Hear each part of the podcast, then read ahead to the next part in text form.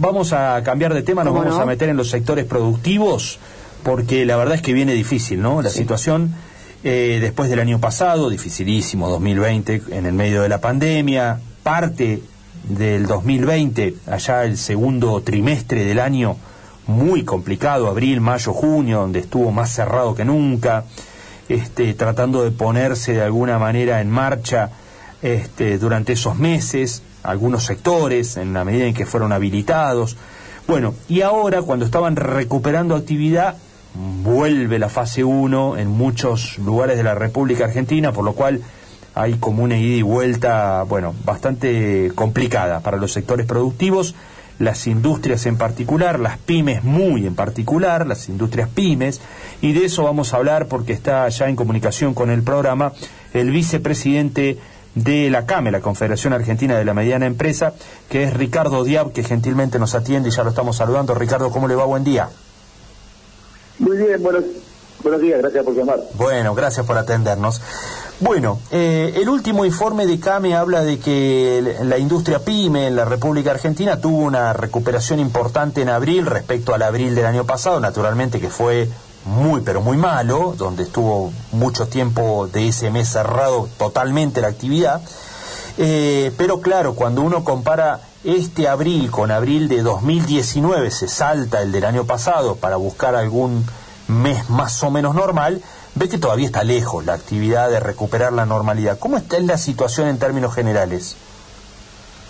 Bueno, en términos generales la situación, eh, digamos, para el sector PYME, hubo algunos sectores que tuvieron una mejor performance por la por la situación misma, pero en líneas generales de las pymes ninguna eh, que analizado técnicamente, como bien decía, eh, hacia el año 2019, porque la estadística de rebote hacia el 2020 es mentirosa, en definitiva, digamos, sirve a, lo- a- a- a los números, pero rebotar de la nada Claro. no significa el avance, o sea, hoy seguimos manteniendo este, un 17.1 por debajo del 2019.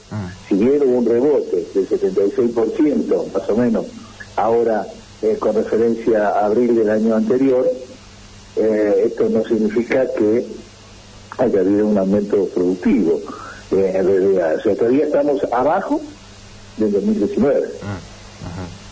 Eh, ¿Y hay algunos sectores más complicados todavía que el promedio, digamos, eh, que si tendría que enumerar algunos sectores que las siguen pasando mal aún hoy? Bueno, tenemos que hablar de los sectores que a medida que se alejan de lo esencial, Claro. de los productos que nosotros vemos como esencial, empiezan a ser más complejos. Eh, que tiene que ver, eh, mm, la siguen pasando mal, más allá de que si vemos los números, bueno, hubo recupero eh, en textiles, en productos, en maquinaria, en informática, bueno, pero calzado, marroquinería, perfumería, siempre fueron rubros que no la pasaron demasiado bien durante muchísimo tiempo. Y ojo, ya venían antes de la pandemia con problemática en ese sentido. Claro. Eh, lógicamente, hay rubros que por las características y necesidades del momento fueron mejorando. Electrodoméstico, hoy está pasando un buen momento, por ejemplo, en línea blanca, eh, un poco eh, favorecido por las circunstancias de la gente más en casa, más necesidad, eh, la falta de, de importación de lo mismo, entonces tienen una mejor performance. Eh, la maquinaria agrícola en el sector eh, productivo tiene toda una cadena, una cadena que lo conlleva este, metalmecánica, pintura, electricidad, etcétera, etcétera, que ayuda en ese sector. Pero digamos, hay tres o cuatro sectores que funcionan y empujan al resto, pero la gran mayoría no alcanzan a, levantar su producción. Y lo vemos, en definitiva, con lo que pasa en el comercio, porque el comercio es la búsqueda de salida, si no hay exportación de lo que se produce. Claro. Y el comercio no logra en ningún momento eh, poder mejorar su situación con respecto al 2019. Ujú. Bueno, y ahora de nuevo fase 1 o, o restricciones en muchos lugares, a lo mejor no es fase 1, pero sí fuertes restricciones nuevamente, incertidumbres sobre cómo continúa, bueno, cómo toman este nuevo escenario que se vuelve a repetir o que, o que parece un déjà vu del año pasado, ¿no? Sí, lo único que nos toca, nos queda en este momento es seguir insistiendo en un plan de contingencia eh, que frene todo pago impositivo, previsional, acuerdos con los sectores financieros privados, eh, etcétera, etcétera, y nuevamente volver a que el aporte del ATP o similar, porque en la mayoría de los nuestros lo que tiene que ver con el replo no es suficiente ni por el monto o por las características para obtenerlo, porque ya seguir discutiendo eh, con el Estado la situación que va a generar la cantidad de empresas que nosotros tenemos hasta ahora, más de 90.000 locales cerrados, 45.000 empresas registradas eh, que dejaron de serlo, 200.000 trabajadores del, sector comercial, etcétera, etcétera, ya no hay más argumento en ese sentido. Bueno, entonces, ya que queremos, tenemos eh, que seguirnos a las medidas que nos impone el gobierno, el único que nos puede ayudar es el Estado en estas circunstancias, porque acá no hablamos ni de mala praxis, ni de especulación del sector productivo, del sector comercial. ¿Y hay avances en ese sentido? ¿Con el gobierno? Hola, hola, No, le preguntaba si hay avances en ese sentido con el gobierno sobre toda esta batería de cuestiones que serían pertinentes, digamos, para ustedes recibir, ¿no? Bueno, nosotros en cada, cada lugar que estamos hacemos eh, hacemos pedidos conforme al nivel en los, eh, digamos, en los gobiernos eh, municipales, provinciales y nacionales. Mm. La mayor carga es el gobierno nacional que, que tiene el, poder mayor económico y estratégico. Lógicamente con el gobierno nacional le hemos mandado todas las notas, los, considerando todos los mensajes suficientes para que lo tengan en consideración.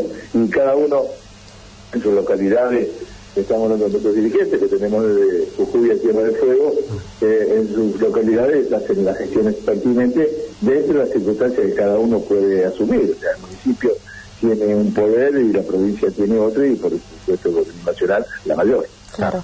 Ricardo Fernanda le saluda. Le quería preguntar si los empresarios tienen eh, mucho retraso salarial, digamos, a este nivel o han estipulado algún pago porcentual menor al 100% y, y necesitan realmente de esta asistencia del Estado. Sí, no solamente que, eh, digamos, estamos hablando del sector comercial PYME, que la está pasando peor que el sector industrial. Claro. Eh, sector comercial PYME, eh, digamos, hay un, cuanto más pequeño es, más complejo y menos de personal tiene, también es más complejo, se da esa circunstancia. Tiene no solamente retrasos de salario, sino alquileres, los que sacaron crédito al 24%, ni que hablar, los que sacaron crédito a tasa cero tampoco lo puede estar reponiendo, porque en su mejor momento están vendiendo el 30 o el 40% de lo que venían pre-pandemia, que ya era malo, y no veníamos de, el 2018 que veníamos en, en caída. Con lo cual, digamos, es un combo de situaciones, salarios, alquileres, eh, impuestos, eh, problemas con la banca privada que no te perdona, etcétera, etcétera. Por lo cual, eh, aquel que necesitaba reacomodarse tampoco porque por la falta de despido, eh, porque logra una y el que opta, la única que tiene es bajar la persiana. Y eso no queremos porque es preferible que el Estado te ayude para mantener tu empresa funcionando con tu personal adentro y que no tengas que después estar en un correo cobrando un IFE y tu empresa cerrada que no vuelve nunca más. Totalmente.